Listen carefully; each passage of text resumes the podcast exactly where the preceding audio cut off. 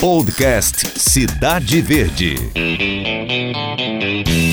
Beiju é um alimento feito de goma, conhecido também como tapioca. É a cara do Nordeste e faz um par perfeito com um cafezinho bem quentinho. Hum, que delícia, hein? E você deve estar achando que vamos falar de culinária, né? Mas não é não. Acredite, o assunto é arte. A arte do teatro de um palhaço que resolveu se chamar Beiju.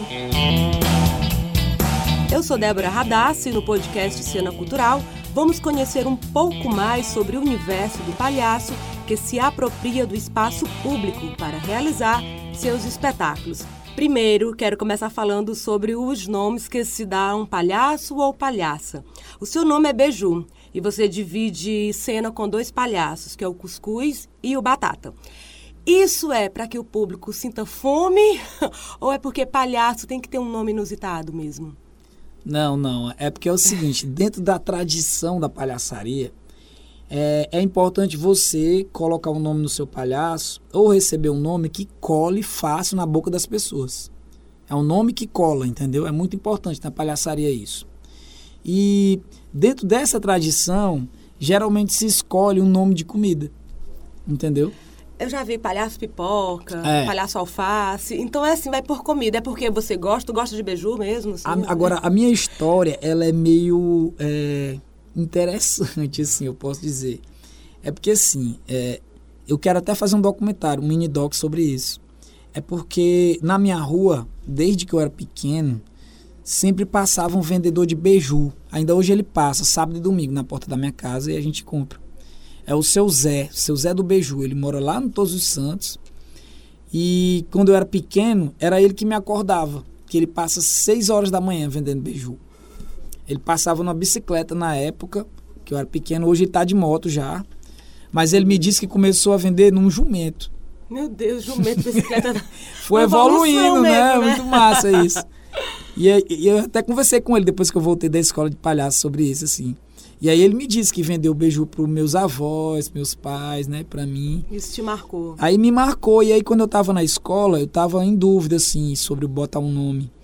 E aí um, um mestre me disse que era importante é, colocar um nome que não tivesse adjetivo. Porque eu estava na dúvida entre Zé Doidinho e Beiju. Uhum.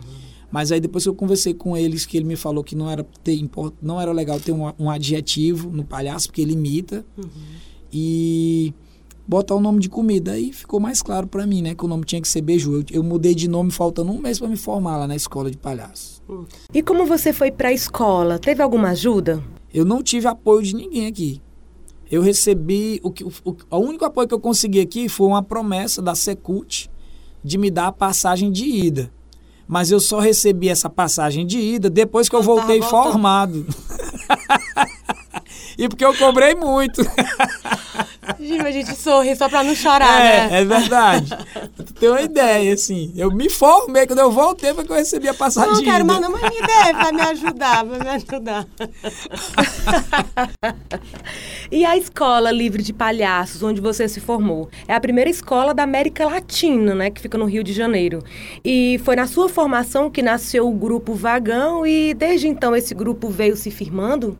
É, o, o Grupo Vagão, ele nasceu é, assim que eu cheguei na escola de palhaços. Porque lá, a, a, a própria a escola de palhaços funcionava na Escola Nacional de Circo, no Rio de Janeiro, que é numa parada de trem, é a primeira parada depois da Central do Brasil. Uhum. É a parada da Praça da Bandeira. Na hora que você desce na parada, você já vê a, a lona da Escola Nacional de Circo, uma lona azul. E aí, por causa disso também, criou-se uma tradição que dentre os palhaços, mas e dentre a arte pública que sempre existiu, que é os artistas trabalharem no trem. Porque o trem ele é mais democrático do que o metrô. Porque no trem tem vendedor ambulante, sabe? Uhum. Parece uma feira. E aí criou-se essa tradição, dá de tudo dentro do trem, de tipo de artista, dá músico, palhaço, Variadas. sapateador, eu já vi. Mesmo? É, dá pra O cara fazer, leva a né, tábua, naquela- coloca e começa a dançar, sabe? Sapatear dentro do trem. Jimmy, mas essa é uma tradição lá, que em Teresina a gente não, não tem muito isso. Pois é, né? aqui eu tive a, a felicidade de conhecer um deficiente visual que toca sanfona no trem todo dia, no metrô. Todo dia ele toca. maravilha. Porque assim, quando a gente se inscreve para entrar na escola de palhaço, que é uma escola pública, que abre um edital para toda a América Latina, então tem palhaço argentino, palhaço de tudo quanto é lugar aqui da América Latina, já teve até italiano, é, francês. Então lá na escola, quando você abre um edital, você manda um currículo, uma carta de intenção e um projeto de contrapartida social. O meu projeto de contrapartida social se chama Espalhando Palhaçaria, que é permanente, eu ainda hoje executo ele que é eu levo uma oficina de uma semana de palhaçaria para as cidades do interior do Piauí. Eu faço essa oficina com tudo, introdução à palhaçaria, é, o jogo do palhaço, o corpo, a voz, o figurino, a maquiagem. E aí, de segunda a sexta, quatro horas por dia. E aí, no sábado e ou no domingo, a gente, os alunos apresentam um espetáculo comigo, entendeu? Eu faço tipo mestre de cerimônias e eles montam as reprises e se apresentam. Então eu comecei aqui em Teresina, fiz duas turmas aqui e de, de cada uma das turmas saiu, eu convidei o, o, o Sandy Santana, que faz o Palhaço Batata, e o Lucas Emanuel, que faz o Cuscuz. E aí a gente remontou aqui o, o vagão. Com esse teu projeto de levar para as cidades, é, você tem que ter uma preocupação dessa criação, né? Que narrativa será criada? É, pra... mas, mas em algumas cidades já tem palhaços, uhum. entendeu? Assim, foi muito bacana, porque eu fui a 12 municípios daqui do Piauí de Parnaíba a São Raimundo Nonato. No Piauí tem muito palhaço Então mesmo? tem tem muito palhaço e muita gente talentosa também. Uhum. Sabe? Só que falta um, um incentivo, entendeu? Esse é um outro ponto é, importantíssimo, é, não porque, só para o palhaço, não só para o teatro, é, mas para Porque se aqui já é difícil, imagina no interior, é. entendeu? Então é bem difícil, mas aí a gente leva um, uma, um, uma conceituação, a gente aconselha, orienta. É, por exemplo, a primeira cidade que eu fui foi Bom Jesus.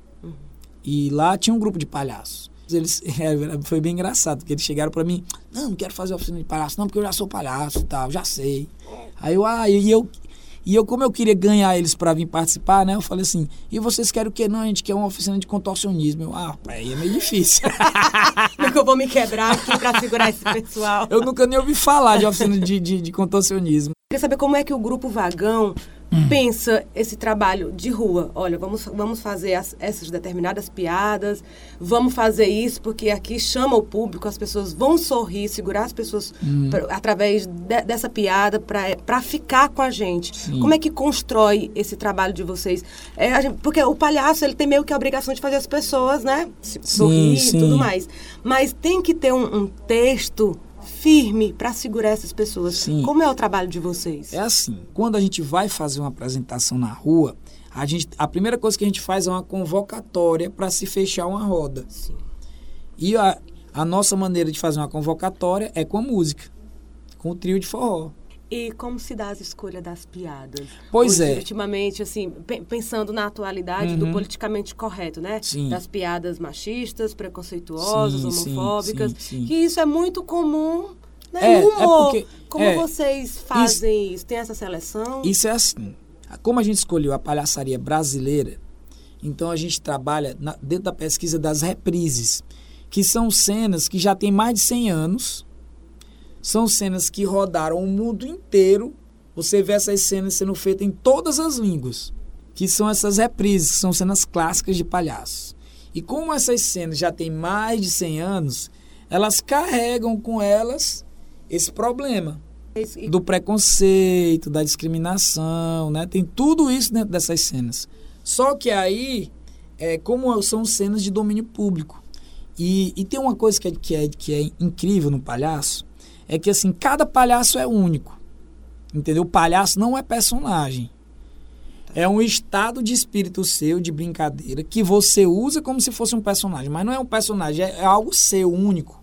Eu queria voltar sobre essas cenas que você fala que pois são é. reprises. É. Que são essas cenas clássicas, assim, e tem, e tem esse discurso que já é bem antigo.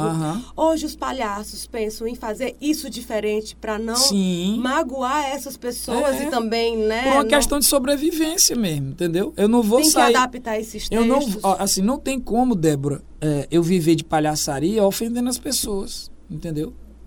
Porque é uma, que é uma coisa que também já, já entra em outro aspecto. Por exemplo, se você vai para um circo pequeno, um circo desse de lona furada, de bairro de interior, você pode prestar atenção. Os primeiros palhaços que se apresentam são os mais novos, os mais jovens. E esses são os que mais apelam para o bullying, sabe? para zoação. Por quê? Porque quando você é muito novo, você não tem um senso crítico apurado. Você não tem um bom senso ainda, entendeu? Não tem uma vivência. É por isso que dizem que o palhaço bom é palhaço velho. Por quê? Porque a, na palhaçaria tem uma coisa que é muito importante, é você perceber aquilo que funciona e aquilo que não funciona. Então, se você, às vezes você tem uma ideia, ah, vou fazer uma piada tal. Mas o faz a piada, reagir como você faz espera. a piada não funciona. Você tem que largar a mão daquilo ali. Joga fora. E aí como é que se constrói o palhaço? Você vai juntando aquilo que funciona. Aquilo que funciona você vai guardando na manga. É por isso que os mais velhos são melhores, entendeu? Porque eles já, já estão palhaços testados, que tem muitas cartas na manga. Testados não só com a experiência artística, mas de vivência com outras pessoas. de vivência e de repertório daquilo que, que, vai, que vai entrar como piada, que, é- que o público vai gostar e vai sorrir, entendeu? Um novo, ele não tem aquilo ali. Então, e ali, além disso, tem pouco juízo. Entendeu? É por isso que eu não, não gosto, não faço oficina para criança, porque criança não tem senso crítico ainda. E aí ela pode apelar para coisas totalmente inadequadas para fazer rir. Para ser um palhaço, não basta ser só engraçado. Não. Você tem que ter sensibilidade também, entendeu? Você tem que. A ligação do. pa- É por isso que dizem que a menor distância entre duas pessoas é o palhaço. Porque você olha no olho das pessoas. Entendeu? Você percebe que a pessoa está sentindo e tira uma brincadeira para quebrar um gelo. O palhaço ele é aquele estado real que o público vê. É de jogo, de brincadeira. Ele só vive um momento ali. Entendeu?